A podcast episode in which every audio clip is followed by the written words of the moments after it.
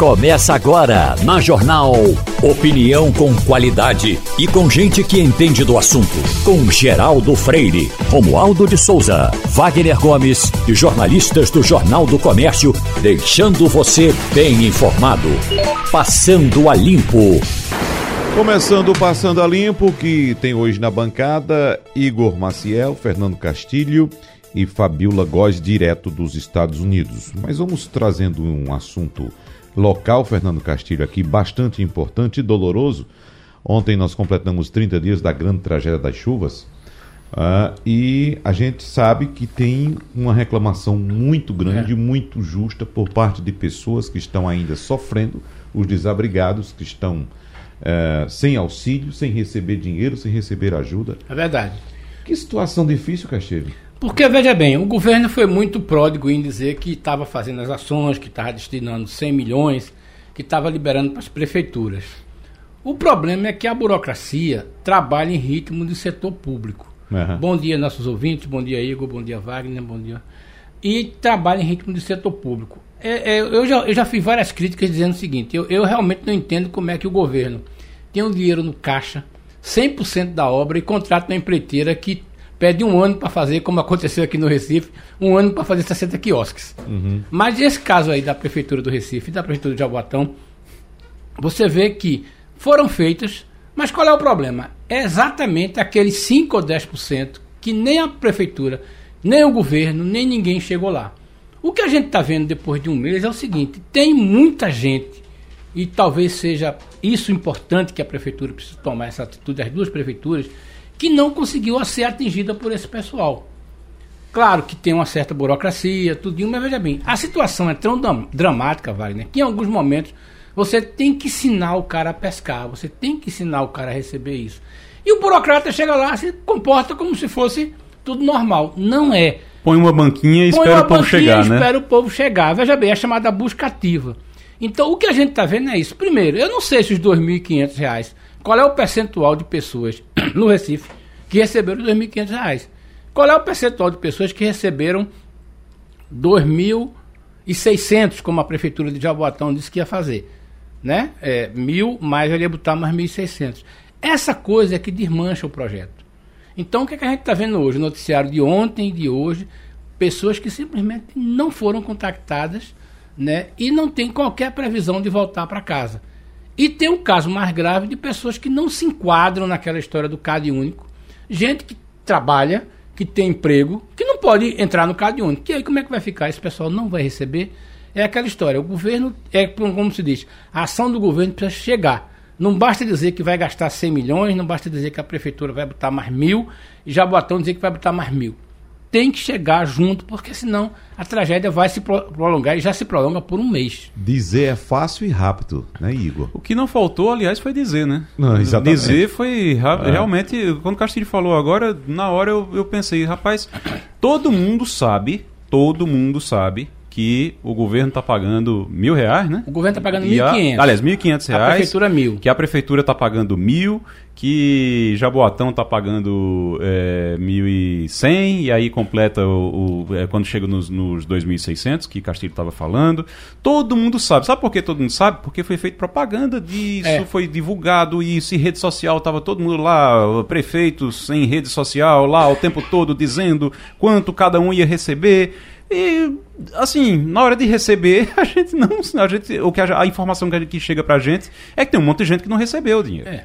Então, assim, essa coisa de colocar a banquinha que eu estava falando, é, que a gente está falando sobre isso, Castilho, que é o seguinte, é, é aquela mentalidade burocrata mesmo, é, antiga, burocrata. de eu, eu, digo a banquinha porque eu faço uma, sempre uma relação com o comércio.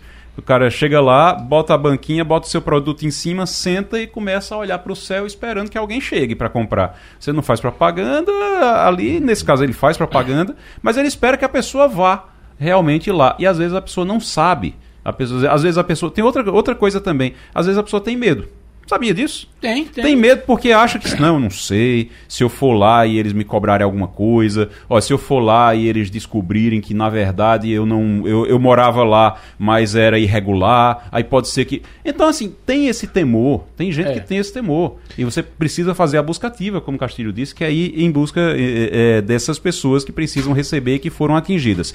Outra coisa, que aí é uma coisa que eu venho, a gente vem cobrando já desde que aconteceram as chuvas, desde que aconteceu a tragédia, que é o seguinte, gente, o que é que vai ser, fe- o que é que está sendo feito agora para que daqui a um ano, quando essa chuva cair de novo, essa tragédia não volte a ocorrer?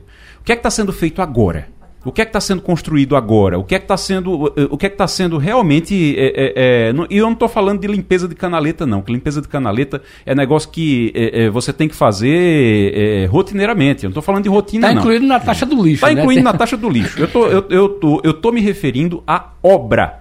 O que é que está começando já agora de obra para se preparar para a próxima chuva? Porque a gente não está conseguindo cuidar dos atingidos por essa tragédia e a gente não vai fazer nada para evitar a próxima tragédia. A gente vai ficar É. a- agora, a gente vai ficar falando da última chuva e esquecer a próxima. Se fosse o Enem, eu assinalaria, assinalaria essa opção. É porque provavelmente é isso que É, vai acontecer. não, só para completar. A gente, a de gente tá novo. acostumado, a gente tá acostumado a, a acontecer isso todo ano. Tem Pois uma, é. coisa, tem uma coisa que é um dado absolutamente real, que é impressionante. com, a gente Por se exemplo, acostumar com tragédia é uma tragédia. é, é uma tragédia. É uma tragédia, de Pois fato. bem, eu estava observando que tem várias famílias reclamando que é o seguinte: na época do, do acidente, quando a terra estava molhada, quando houve, houve uma ação dos órgãos da prefeitura de ajudar tudo para desobstruir as ruas.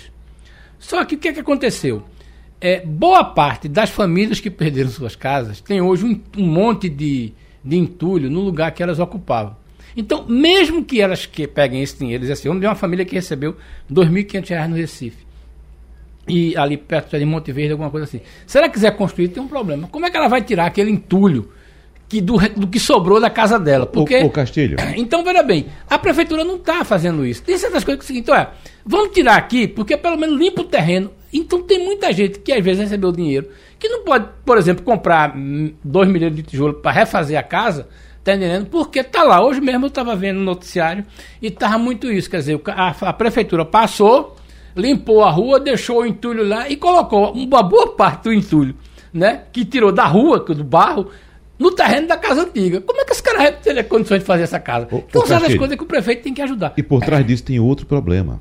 As pessoas vão reconstruir as casas nos mesmos locais. É, é. Sem já- a infraestrutura de Sem- segurança necessária Sem naquele local. infraestrutura, sem fiscalização, sem orientação, sem nada. É. Pra quê? Pra que mesmo reconstruindo, vamos supor, saiu o dinheiro, vamos pegar o dinheirinho, tudo certinho, bonitinho, a prefeitura fez a limpeza do local, reconstruir a casa no mesmo local é, esperar para a próxima tragédia. Tragédia, é. Isso aconteceu, houve relatos de reportagem de pessoas que há um tempo atrás estavam reclamando exatamente dos mesmos problemas que estão acontecendo hoje. Reconstruiu a casa e morreu agora nessa Morreu chuva. agora, é isso mesmo. Porque a, a, a proteção não foi feita. E A proteção, a fiscalização, É. a orientação. Acho que a tragédia nada. maior tá aí, né? Pois é, Aí exatamente. essa é a tragédia maior. Então é um, um, um ciclo de tragédias. Um ciclo de tragédias. Então, Tem uma, um- uma coisa que a gente precisa fazer justiça em relação a isso. E eu acho que a gente tem que fazer justiça em relação a isso. A gente fala muito que os prefeitos do Recife, os prefeitos do Recife. Teve um prefeito do Recife, no início desse século, que conseguiu fazer um trabalho realmente importante nos morros. Foi suficiente? Não foi, senão a gente não estava tendo agora. É, foi, tu- foi feito tudo? Não foi. Mas João Paulo, tem que se reconhecer que João Paulo, ao menos isso ele fez um trabalho. Ele fez. Ele fez um trabalho muito bom nos morros, no, no- nesses, nessas áreas de risco. Ele conseguiu fazer obras nesses locais e essas obras tiveram resultado, porque a gente passou um bom tempo sem ter essas tragédias. Mas de uns 10, de uns 15 anos para cá, a coisa complicou. Vamos saber como é que Fabiola Góes analisa essa questão, porque nós estamos falando aqui dos nossos problemas climáticos, Fabiola. Estamos falando a respeito de chuvas. E onde você vive, nos Estados Unidos, a gente sabe que periodicamente passa um furacão e destrói cidades, às vezes até estados inteiros. né? É um fenômeno climático. Como você tem também nevascas aí fortíssimas, como é que ah, os governos nos Estados Unidos trabalham essa questão, sabendo que em determinado período vai passar um furacão ou vai ter uma nevasca, Fabiola? Bom dia, Wagner, Castilho, Igor, ouvintes. A situação a gente não pode comparar porque os Estados Unidos têm muito dinheiro para investir em obras, né? No caso Brasil, quando a gente vê cidades como Recife que ficam pelejando para poder manter a cidade em dia em, em, ordem, a questão, Wagner, que eu vejo é que isso é, uma, é um problema de Estado e não só de governo passam governos e a situação continua a mesma. Então, enquanto não houver uma decisão de Estado mesmo, enquanto os políticos não decidirem que querem resolver o problema, de, de fato, isso vai se perdurar, porque as mudanças climáticas só pioram. A gente vê furacões na Flórida, em várias regiões dos Estados Unidos, em que rapidamente eles conseguem recuperar, porque eles fazem obras bilionárias. Nova York também passou por o, problemas estruturais muito sérios por causa disso. E o que eu vejo é a rapidez na liberação das obras. Existe, obviamente, uma fiscalização. Não vejo um alto índice de corrupção como tem no Brasil. Então, a gente vê esse tipo de, de tratamento diferenciado porque, de fato, os governos lá eles pensam em resolver o problema, porque o problema vai persistir. Né? Então, eu acho que falta, sim, para o governo brasileiro encarar, os governantes em geral, né? encarar esse problema estrutural mesmo, não só pensando em voto na eleição. Né? O Igor falou do prefeito João Paulo, que fez obras que realmente conseguiram conter ali durante um tempo, evitou-se tanta tragédia, e é isso que tem que ser feito. Precisa tirar essas pessoas das áreas de morros, não tem dinheiro, consegue financiamento com o Banco Mundial, com o BID, tem vários organismos internacionais, e que se houver de fato uma vontade política, interferência política, isso sim, esses recursos podem ser liberados e financiamentos diretamente com o Estado para poder resolver esse tipo de problema. Então, quando a população tiver nessas áreas, tiver nesses morros, forem retirados desses locais e derem condições mínimas de vida para eles, a situação vai, vai perdurar. Né? Ô Fabiola, eu vou trazer aqui para a gente um relato de um amigo meu que morou 30 anos nos Estados Unidos. Ele disse que, em certa ocasião, o estado dele foi atingido por um furacão e ele ficou sem energia elétrica. A energia foi cortada porque é uma questão de segurança, tem que cortar a energia. Então, ele, para não ficar sem fornecimento de energia em casa, foi até uma loja e comprou um gerador, um pequeno gerador de emergência para colocar na loja. E ele foi orientado pelo vendedor da loja a pegar a nota fiscal daquele gerador, e depois que passasse a tempestade, ele fosse até a concessionária, dar entrada naquela loja, porque ele seria ressarcido. Ele, recém-chegado nos Estados Unidos, a primeira ocasião que ele passou por um furacão, ele ficou estarrecido com aquela situação. Será que é isso mesmo? Pois ele disse: olha, foi na concessionária, apresentou o, o, o documento, a nota fiscal, e imediatamente foi ressarcido. É, Mas só, esse é, é só um exemplo. Isso. isso. é um exemplo de o que você estava falando e que Igor citou também, questão de planejamento. E no caso, quando o Igor citou a questão do prefeito João Paulo, eu coloco para você, Fabiola, claro, a gente sabe que os Estados Unidos têm muito dinheiro. E, e, e inclusive, é, é, age, como a gente está acompanhando agora, em, em guerras, como na Ucrânia, está despejando dinheiro lá na Ucrânia. Mas não é uma questão de prioridade, não. Né? Porque quando vocês citam João Paulo, João Paulo não fez muito. Ele, é, quer dizer, ele pode não ter feito tudo, mas fez muita coisa, de fato. Mas assim, eu lembro, inclusive, Igor, que a, a, o, o, mote da gestão de João Paulo era inversão de prioridades. Você lembra disso, né? Uhum. Então, não é uma questão somente de dinheiro, eu acredito. Isso é uma questão também de prioridade. Se o Estado priorizar resolver essa questão, é eu priori... acho que a é situação é... muda, Sabe né? por que é prioridade? Porque você não gasta, você não gasta uma, um absurdo para é resolver isso, não. Você gasta, claro, se você for para construir novas casas, para construir casas, você gasta. Para construir um habitacional, por exemplo, para tirar essas pessoas dos locais, você gasta. Agora, o que é que é importante, e eu acho que na época da, da tragédia aqui, dessa última tragédia, há pouco mais de há pouco, cerca de 30 dias, né? O Castilho fez esse levantamento aqui, levantou isso, e eu acho que é muito importante e gestores deveriam observar isso. Não é, e João Paulo fez isso, não é a questão de você tirar as pessoas do local de morro. É. Não é. Você tem que ver se tem condição de manter elas ali. Se elas estão ali, é porque é perto do trabalho, é porque de alguma forma elas têm família por ali, é porque elas têm uma vida. Você não pode ignorar a questão é, é, comunitária simplesmente tirar essas pessoas dali e jogar em outro lugar. Isso aconteceu com o Rio de Janeiro, por exemplo, numa época muito longínqua, e é a tragédia que a gente, que a gente observa hoje das favelas é exatamente por isso. Porque pegaram as pessoas que estavam ali e disseram: não, vamos construir habitacionais para vocês. Aí construíram fora da cidade. As pessoas trabalhavam na cidade. E aí elas abandonam as casas lá que elas ganharam, vêm para o morro, sobem, no, sobem o, o, o morro outro. lá no Rio, fazem um barraco e vão morar ali, porque elas estão é. perto do trabalho naquele local. Elas não vão gastar tanto com transporte. Então, as pessoas estão nesses locais porque elas vivem nesses locais. Morar e viver são coisas diferentes. Elas vivem nesses locais. E o custo, e aí é, isso é o que é impressionante, o custo para você manter essas pessoas nesses locais é menor do que o de você construir habitacionais em outras áreas da cidade. Então, é. assim, você precisa saber onde é que elas podem realmente ficar, que não há risco, e onde é que você pode ali reduzir ou eliminar o risco prepara ali os morros, você faz uma revitalização de, de, desses morros, é, desses Exatamente. montes, para poder evitar a tragédia. A Isso questão, A questão, Castilho, não é retirar essas pessoas é, dessas áreas de risco, é, é porque permitiram que essas pessoas chegaram aí. É, é verdade. Agora, Por quê? Pra... Agora, fica o exemplo é bom que o governo não permita que essas construções continuem em outras áreas de risco. Isso é verdade. Agora, só para a gente também é, não passar a ideia para o nosso ouvinte de que nós estamos achando que o pessoal da Prefeitura de Jaboatão, do Recife, o governo do Estado, não fizeram nada. Não é verdade. O que a gente está alertando aqui é o seguinte: tem uma parte desse pessoal que foi atingido, certo? Que não está conseguindo ter acesso, não está conseguindo ser alcançado. A gente está falando da busca ativa a isso. É evidente que 90% pode ter ser resolvido. Pode ter de algum encaminhamento. O que nós estamos falando é o seguinte: neste tipo de coisa, não é aceitável que o governo não feche em 100%. Então é importante a gente deixar claro isso para o nosso ouvinte, que é o seguinte. Não é aceitável que ainda haja pessoas que, que indo, não tenham sido é, é indo procurar Por e exemplo, dizendo, olha, ontem, não recebi. Ontem eu estava vendo um noticiário dizendo o seguinte, que em algumas regiões a energia não foi restabelecida. É um problema da neoenergia? É, mas é preciso ver isso. Por que, é que isso não foi acontecido? Então, veja bem, nós não estamos falando de uma semana, estamos falando de um mês. Então, já dá para sentar, organizar e dizer o seguinte: onde é que está faltando a gente chegar? Nesse tipo de coisa, a gente tem que cobrar mesmo, tem que ser 100% o, eficiente. Ô, Castilho, é, tem uma chuva este ano ainda, a gente está falando aqui de áreas de morro, de periferia da cidade. Mas teve uma chuva, uma ocorrência de chuva esse ano, de fim de semana uma sexta-feira à noite, que na Avenida 17 de Agosto, você sabe onde é que fica, é. né? Avenida uhum. 17, a área nobre, a chamada área nobre do Recife. Com infraestrutura. Né? Com infraestrutura, com tudo. A chuva foi na sexta, a energia só foi chegar na segunda-feira de manhã. 17 de agosto. É, é isso aí. Veja só, então tem uma questão de infraestrutura também, não é isso?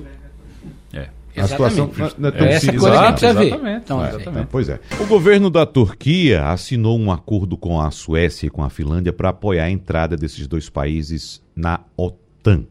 Esse termo foi assinado em Madrid, onde os líderes dos Estados membros da Aliança Militar do Ocidente se reúnem até amanhã, quinta-feira, sob o patrocínio do presidente americano Joe Biden. Então, a resistência turca era o principal entrave a um dos grandes efeitos colaterais da guerra da Ucrânia, que seria o fim da neutralidade dos vizinhos do norte europeu. Dois séculos, no caso sueco, e sete décadas no finlandês. E aí a gente se questiona: e aquela ameaça feita por Vladimir Putin de que se Suécia e Finlândia entrassem na OTAN ia sofrer um revés muito amargo. Quem pode responder para a gente essa pergunta é o professor Thales Castro, especialista em política internacional. Bom dia, professor. Tudo bem com o senhor?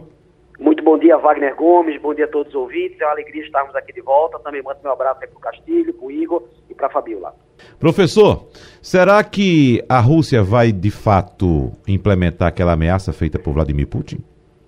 Olha, essa tem sido uma derrota muito expressiva do Vladimir Putin a síntese final dessas tratativas. E é uma derrota dupla. Por quê? Porque a, a Turquia de Erdogan estava servindo os interesses do Kremlin no sentido de demonstrar total oposição, isso há mais ou menos um mês atrás, é, quando Erdogan mencionou que não aceitaria entrada justamente da Finlândia e da Suécia. E era uma, uma ponta de lança dos interesses russos para justamente brecar a entrada desses dois países nórdicos, que já são da União Europeia, desde 1995, da União Europeia, né, especificamente.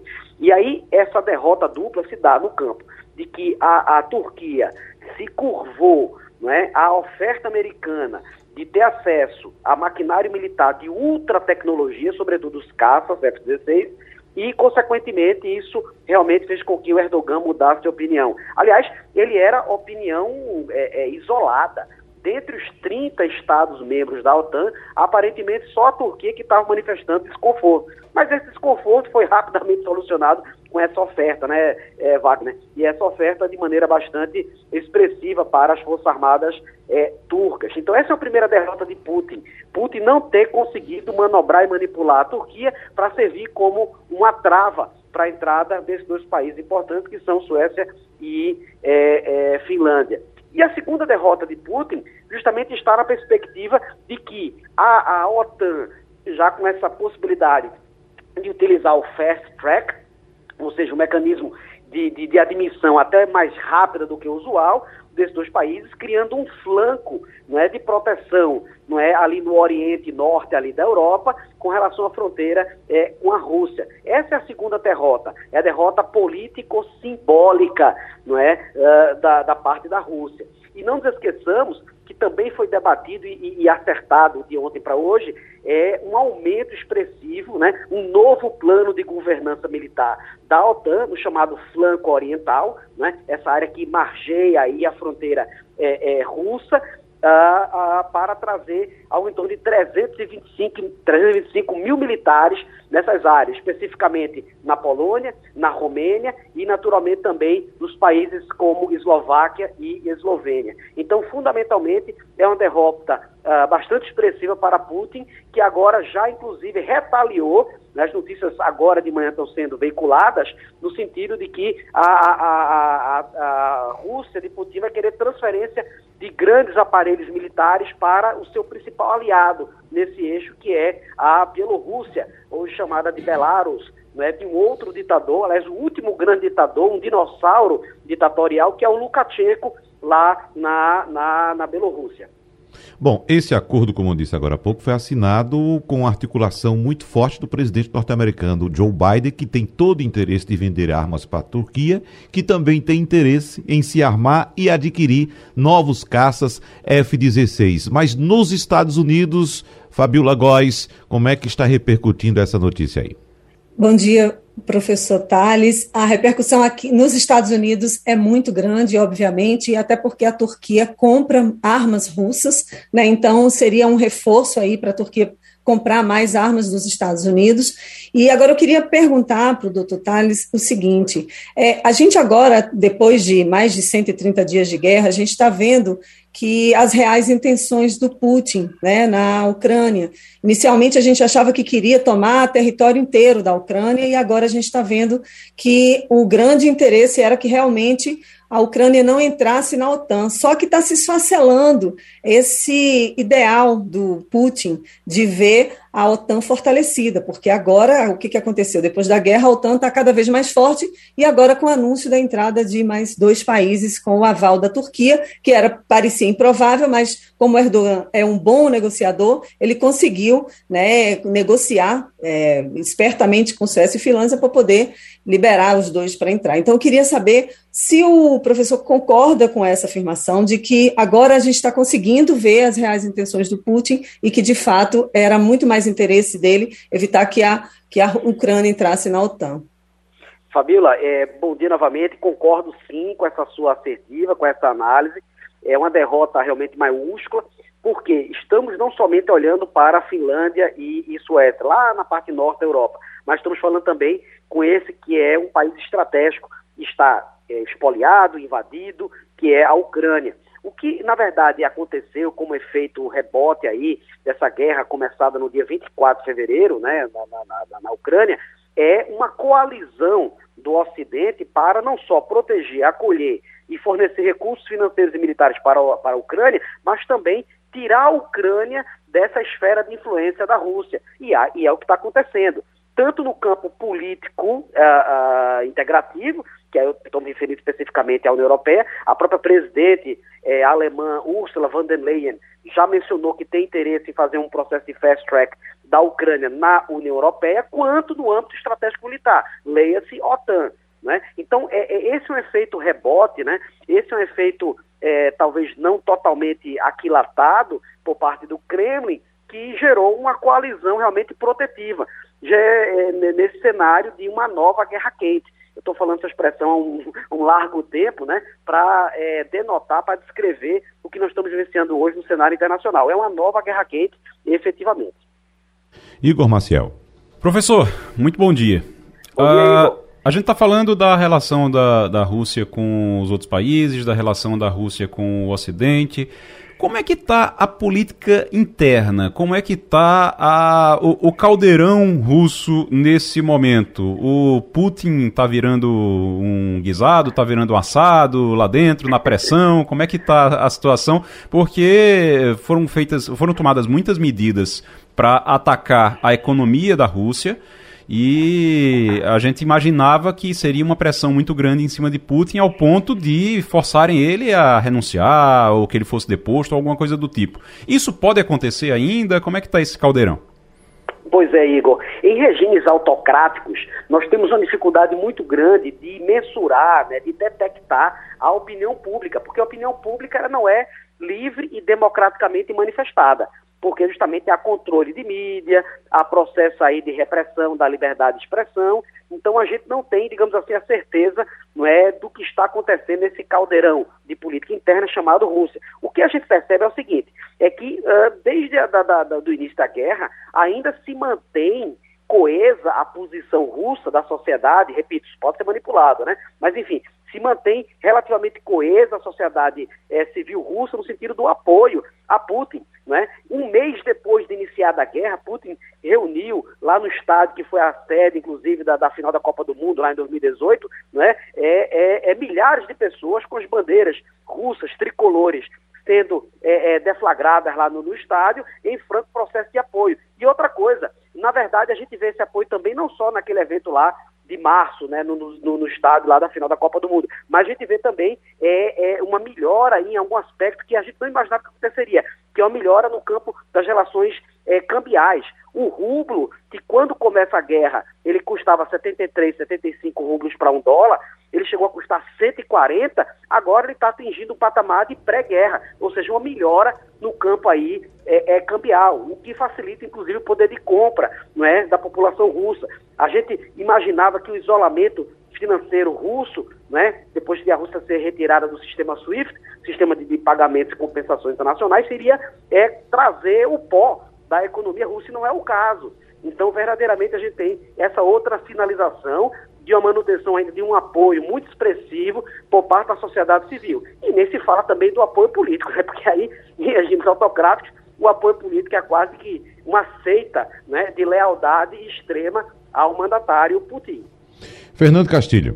Bom dia, professor. É, dia, eu Castilho. concordo com suas informações, suas afirmações, mas veja bem, se do ponto de vista estratégico, é, internacional, a Rússia vai muito mal, do ponto de vista no campo de, de operações, é, a Rússia hoje já domina quase 15% é, de todo o território da Ucrânia. De modo que se ela pretender se manter essas posições, ela, a gente pode falar claramente de uma é, Ucrânia do leste, né?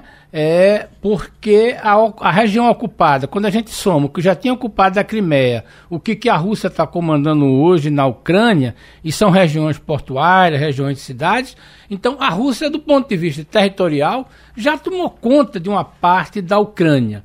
A minha pergunta é: essa vai ser uma tendência nas negociações?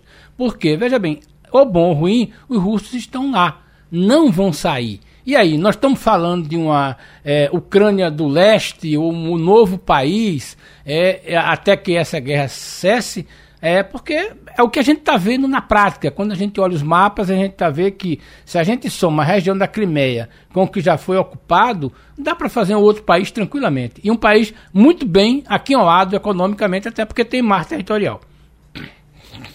Essa sua observação, Castilho. Veja, a posição do, do presidente Zelensky desde o início da guerra tem sido de uma indissolubilidade da Ucrânia na sua integridade territorial. Não é? Mas é claro que isso foi lá no é, final de, de, de, fevereiro. Uma guerra longa, que é o que a gente está é, mais ou menos prevendo, pode haver mudanças né, na situação. O fato é que toda a parte oriental da, da Ucrânia ela está sim já ocupada, já sim é, digamos assim, abocanhada por parte do, do, do, do, exército russo. E, sobretudo, a cidade de Mariupol, que era um símbolo de resistência que está também jogada ao pó e com a bandeira russa, naturalmente, é, é, tremulando. Eu acho que há um interesse estratégico russo em amputar o que seria essa, essa Ucrânia do Oriente, Ucrânia Oriental, Ucrânia do Leste, digamos assim, não é? Uh, o acesso ao mar. Né?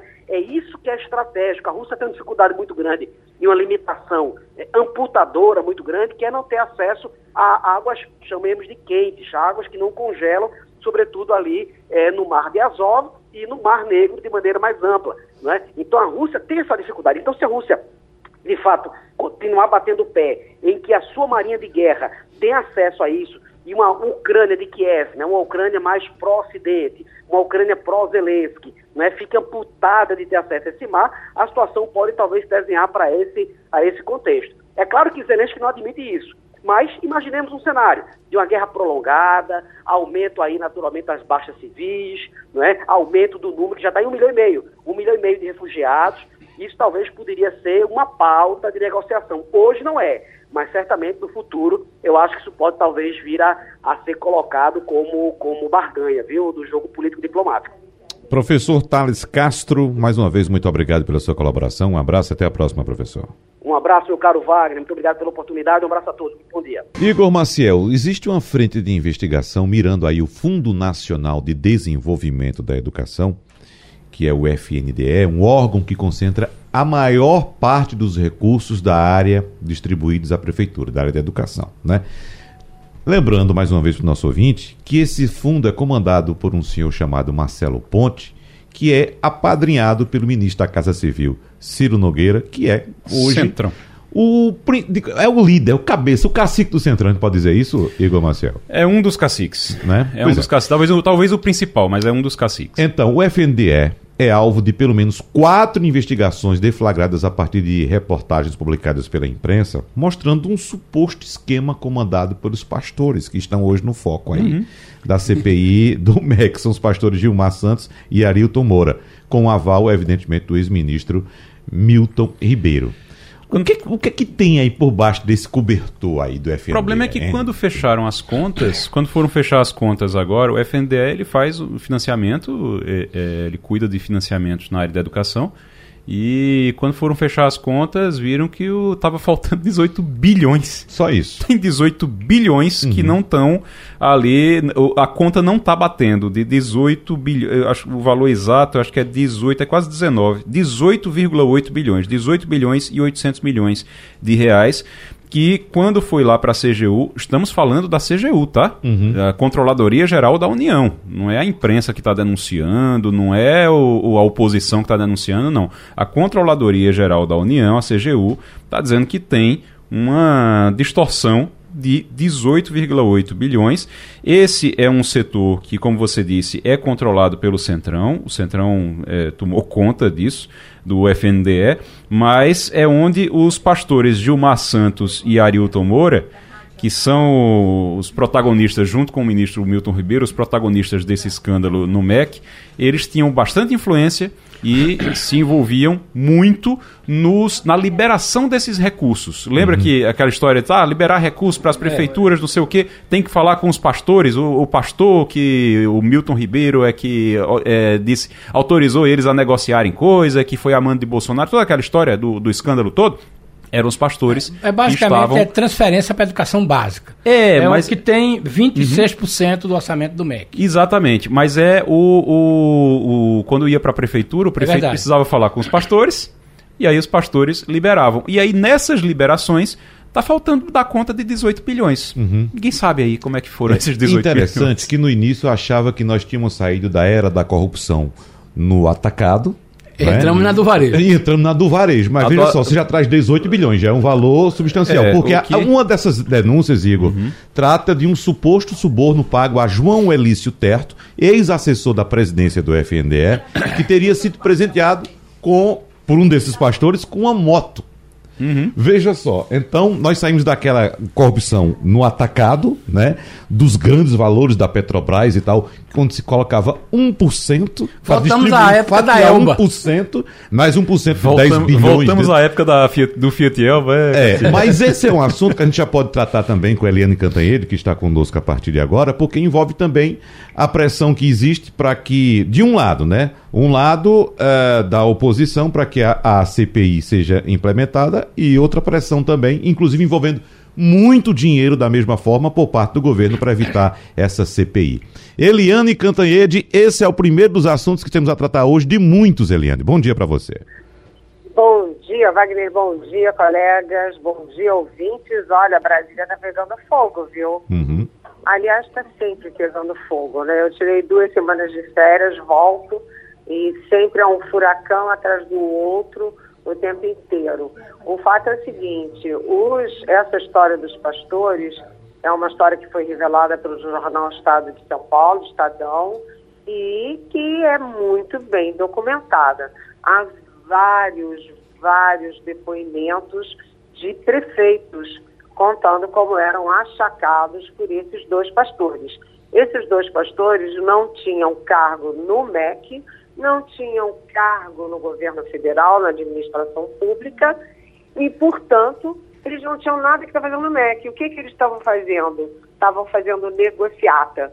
Há centenas de histórias deles se reunindo com prefeitos, pedindo ouro em troca de programas de liberação de verbas, é, pedindo pagamento para bíblias com foto deles, foto do, do então ministro da Educação, ele também é, pastor, que era o Milton Ribeiro, é, uma coisa assim, sabe, corrupção clara, explícita, escandalosa. E agora há também a questão do envolvimento do presidente Bolsonaro em duas frentes. Primeiro, o próprio Milton Ribeiro declarou à Polícia Federal que os pastores foram colocados no MEC por determinação direta do presidente Jair Bolsonaro. Um. Dois, agora a Polícia Federal tem uma gravação, um grampo do Milton Ribeiro, deixando claro que houve vazamento de informação o que caracteriza obstrução de justiça, porque o presidente Jair Bolsonaro teria avisado que o Milton, para o próprio Milton Ribeiro, que ele seria alvo de operação da Polícia Federal. E agora a coisa está feia, porque a CPI é, tinha o número mínimo de assinaturas era 26. Ontem a CPI tinha 27 e o governo trabalhava firmemente para retirar duas assinaturas mas aconteceu o contrário.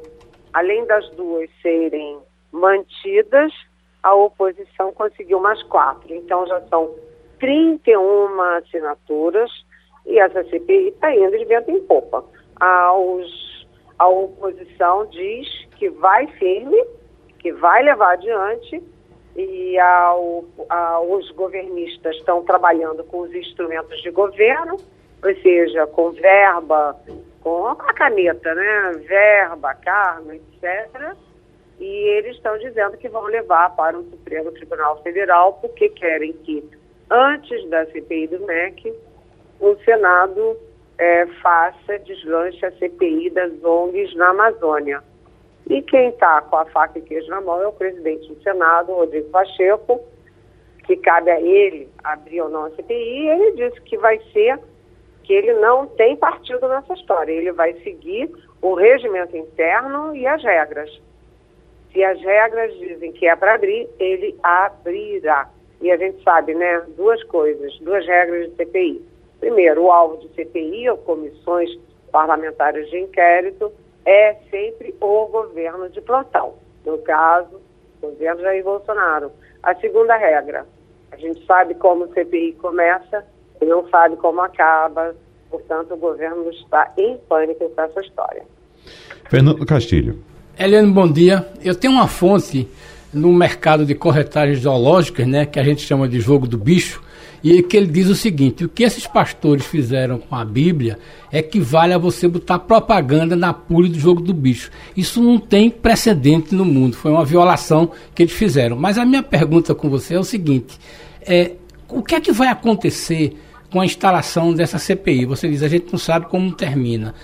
Ela, ela consegue fazer, porque veja bem, a profusão de detalhes é tão grande que eu tenho a impressão que quando abrir a lista de depoimento vai dar umas 100 pessoas. Qual é a avaliação que você faz disso se ela for instalada de fato? Olha, Castilho, é, eu acho que ela vai ser instalada. Eu acho que isso é praticamente claro, definido que ela será instalada. É, mas você tem um obstáculo a um funcionamento pleno, como foi o da CPI da Covid, por exemplo, porque a gente está em ano eleitoral. E a gente sabe que os senadores, mesmo que não sejam candidatos, né, porque esse ano são só é, um terço do Senado, é, mesmo não sendo candidato, eles têm os candidatos nas suas bases, nos seus estados, eles têm candidato à presidência da República, ou seja, eles não vão poder ficar o tempo inteiro se dedicando à CPI, como foi no caso da CPI da Covid. Então, é, não vai ter o efeito da CPI da Covid, mas sempre haverá fatos negativos contra o governo. Aliás, esses fatos já estão abundantes, né? E sempre é uma péssima notícia para o governo ter uma CPI, principalmente com o presidente disputando a reeleição, né? Igor Maciel. Eliane, muito bom dia para você. A gente vê um governo, esse governo ele defende muito, sempre defendeu muito é, família e honestidade. E a gente está falando aqui de problemas com honestidade dentro do governo, é, de casos de corrupção dentro do governo, e agora a gente tem um caso é, de um presidente da Caixa Econômica sendo acusado de assédio e prestes a pedir demissão. Ele sai hoje mesmo, Eliane? Olha, Igor, a expectativa é essa, porque o presidente Jair Bolsonaro convocou uma reunião já dos assessores mais próximos, das pessoas mais próximas, né? E a gente está falando aqui do presidente da Caixa Econômica Federal, que é um dos principais, dos dois principais bancos públicos do país, né? Que tem enormes programas é, sociais que têm apelo eleitoral, né? E a coisa está muito feia, porque o Ministério da, da Ministério Público Federal tem vários depoimentos de funcionárias da Caixa Econômica dizendo que o presidente, o Pedro Guimarães, é, assediava as moças e de forma grosseira, grotesca. É, uma declara que ele passava mãos nos, as mãos nos seios dela, a outra diz que passava a mão nos, nas partes íntimas. Uma disse que foi chamada para uma reunião no gabinete dele e ele estava de cueca, né, e fazia convites obscenos para as moças. E são várias. Se fosse uma, poderia ser uma questão pessoal, sei lá, qualquer coisa. Mas não é, né? E essas coisas são assim, depois que uma abre a boca, vem a outra, outra, outra, e essa coisa é uma bola de neve.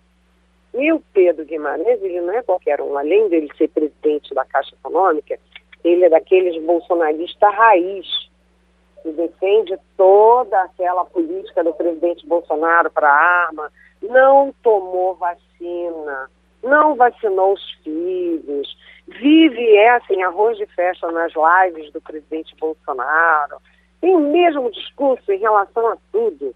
Do presidente, armas, família, tá, tá, tá, é, religião, Deus, e agora isso tudo cai no colo do presidente Bolsonaro, numa hora de fragilidade do presidente Bolsonaro, quando já tem MEC, já tem as denúncias aí de que ele intervinha na Polícia Federal, né, é, a coisa está ficando feia. Então a expectativa é de que hoje o Pedro Guimarães caia da Caixa Econômica Federal. Então o presidente que já está no quarto, presidente da Petrobras, agora também vai ter mais uma demissão na Caixa Econômica. O, Eliane, e as denúncias são tão fortes, são tão impressionantes, que a gente fica aqui imaginando como é que um executivo, um presidente da Caixa Econômica Federal, se passa por um papel desse. É algo absurdo. É, é, é inacreditável, né? Inacreditável. Uma coisa inacreditável que aconteça isso, entendeu? É, é, é uma pessoa que se sente acima da lei, acima das regras, acima da moral, acima da ética. Como é que ele faz uma coisa dessas? Né? E, e agora é tudo documentado. As moças estão dando depoimentos gravados, registrados, oficiais. Essas moças não iam falar tudo isso é, a troco de nada, uhum. né?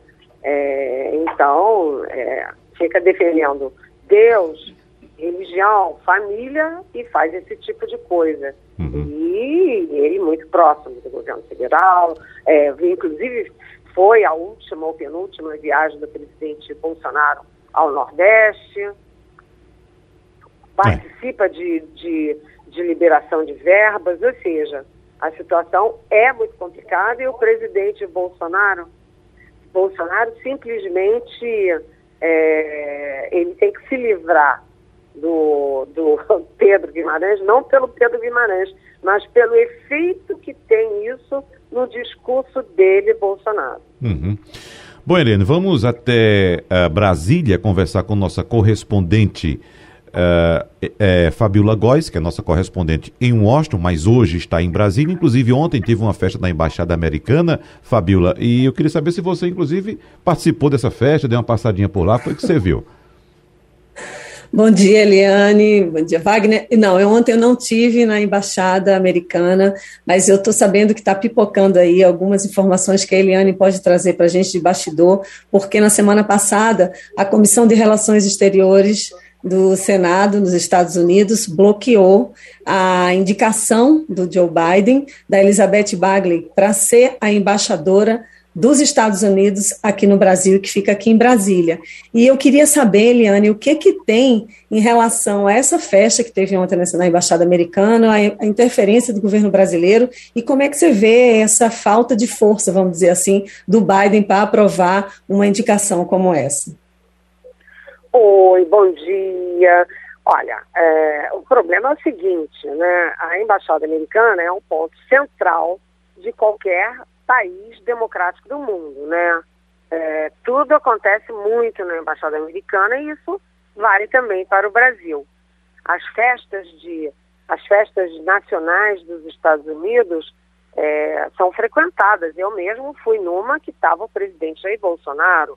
Então, o presidente da República vai na embaixada na festa americana, na embaixada, os ministros do Supremo, ministros de tribunais superiores, ministros de Estado. É sempre uma coisa muito hum, forte, muito mobilizadora. Mas o governo americano agora, é, o, o Todd Shepman, que era embaixador, se aposentou em 2021, foi embora.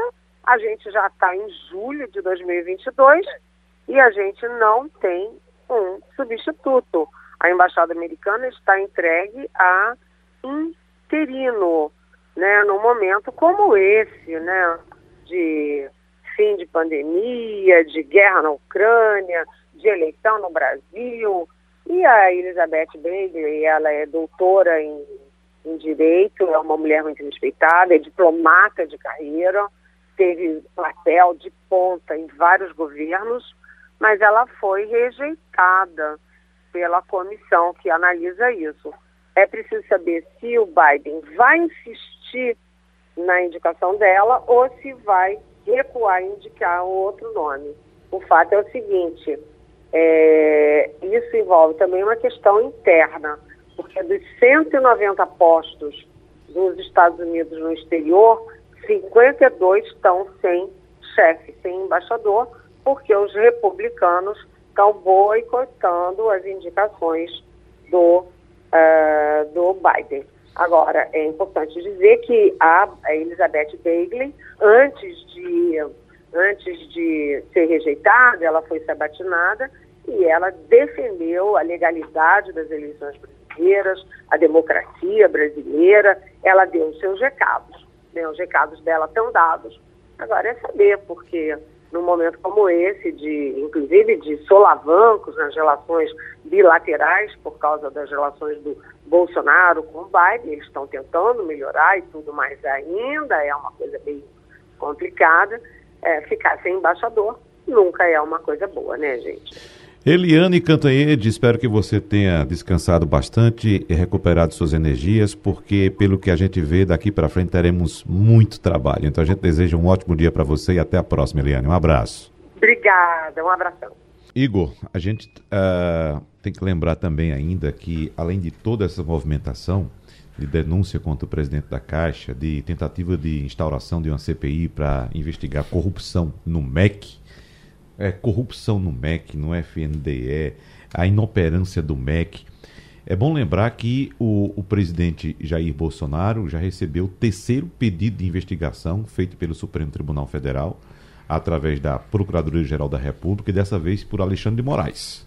Né? Então, as denúncias chegam ao Supremo Tribunal Federal e o Supremo tem por obrigação de pedir a representação ou a opinião do, do PGR, do, da Procuradoria-Geral uhum. da República. Isso. Né? Então, ontem, Alexandre de Moraes também viu mais uma. Tem de um deputado de Brasília, que eu não me recordo o nome, o PT fez a segunda e essa é a terceira. É, o, o, o que acontece é que se sabe, e às vezes o, o STF faz isso de propósito, os ministros do STF fazem isso de propósito, já para constranger mesmo, mas aí manda para o PGR e depois e avisa a imprensa: estou mandando para o PGR para saber se ele vai investigar ou não eles já sabem que o, o Aras ele vai ficar segurando, que não vai, porque ele é, ele é aliado de Bolsonaro, então ele vai ficar segurando de todo jeito para não ter que investigar Bolsonaro, para não se comprometer investigando Bolsonaro. Então, mas ele manda porque é obrigado a mandar e ele faz publicidade disso porque ele é de propósito mesmo, é para constranger, é, é para dizer, estou mandando, você vai investigar? Não, não vai, né? Tá bom, é só para todo, só para você dizer a todo mundo que não quer investigar. Uhum. E aí fica muito claro que Aras é, trabalha realmente de forma que é muito benéfica, de uma maneira que é muito benéfica para Bolsonaro.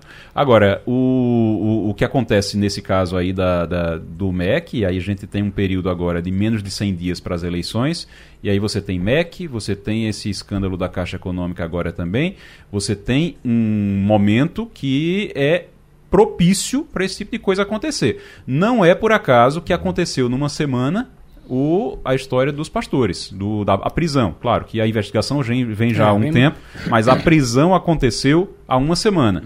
Agora você tem o escândalo da Caixa Econômica com o presidente sendo acusado de assédio num, em algo que acontecia há muito tempo. Vamos lá. Algo que acontecia há muito tempo, o caso dos pastores com o, o ex-ministro, algo que acontecia há muito tempo já, o caso de assédio da Caixa Econômica. O que é que eu estou querendo dizer com isso? Fazia um. um a Caixa, inclusive, Castilho estava lembrando, é. já teve uma denúncia de assédio moral lá. Não sei se o, o ouvinte lembra daquele, daquele vídeo que apareceu do presidente da Caixa obrigando os funcionários a fazerem flexões é, dentro das é. agências, uhum. em, obrigando aquilo é assédio moral. Uhum. Aquilo foi denunciado na época, disseram é assédio moral não repercutiu, ninguém ligou é, muito para aquilo nenhum, é. e o próprio presidente Bolsonaro e o governo disseram, ah, isso é besteira, deixa para lá. Ninguém ligou para aquilo. Agora, não. Teve a denúncia, já caiu. Por quê? Porque faltam menos de 100 dias para a eleição. Então, é propício para toda semana agora você tem um escândalo em relação ao governo, porque esse governo ele passou muito tempo acobertando coisa, passando, passando a mão na cabeça de gente como o Pedro Guimarães, é. certo? E dizendo que isso não era nada demais, e agora essas coisas vão emergir.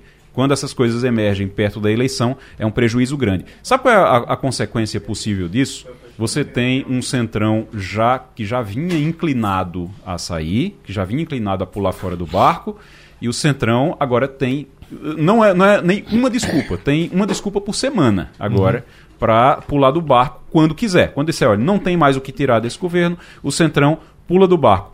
Já tem inclusive confusão, não somente isso, mas tem confusão na campanha. Já fiquei sabendo que tem confusão na campanha.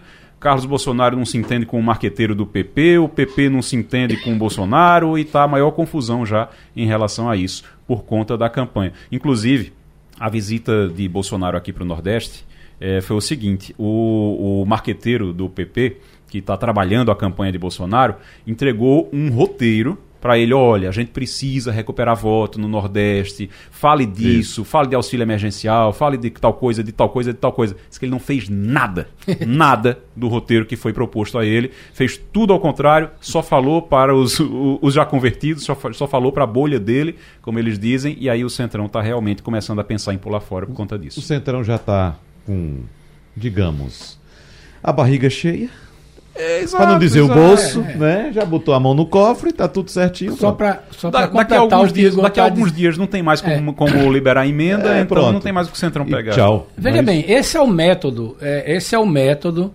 que o Centrão faz, ou pelo menos esse grupo que se diz o Centrão, faz a várias eleições. É, é aquele método em que diz o seguinte: você me, você me aluga, certo? E aí, muitas vezes, quando o sujeito paga a parcela do aluguel antes do vencimento, acontece isso. Uhum. Talvez tenha faltado a habilidade do presidente, ou talvez não tenha tempo mesmo de pagar a última parcela. Agora, no dia 30, se não me engano, no dia 2, parece, termina o prazo de você poder liberar, poder fazer os últimos, as últimas ações financeiras no orçamento de 22. E a liberação de emenda. De né? liberação de emenda. É. Depois disso, você não pode liberar mais nada. Então, aí o que, que acontece? Você tem uma grande carga de emenda sendo liberada até o dia 30, até amanhã. E depois disso você não tem mais. Então o que é que o deputado vai fazer? Eu já garanti minha emenda, já fazer isso, vou cuidar da minha vida. E na prática, no mundo real, acontece uma coisa bem simples que o nosso ouvinte deve entender. O deputado chega na cidade dele e diz assim: Eu quero voto para mim e meu correligionário, vamos apoiar o meu prefeito.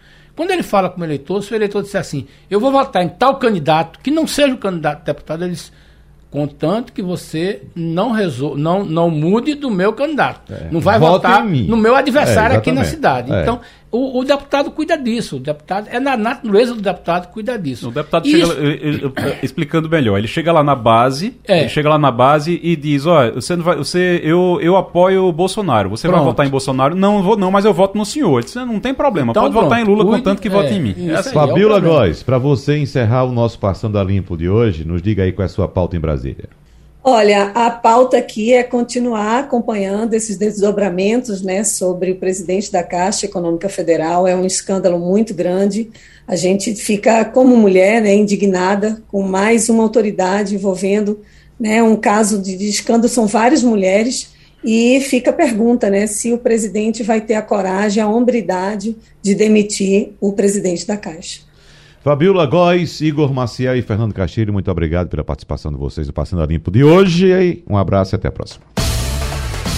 A Rádio Jornal apresentou opinião com qualidade e com gente que entende do assunto. Passando a Limpo.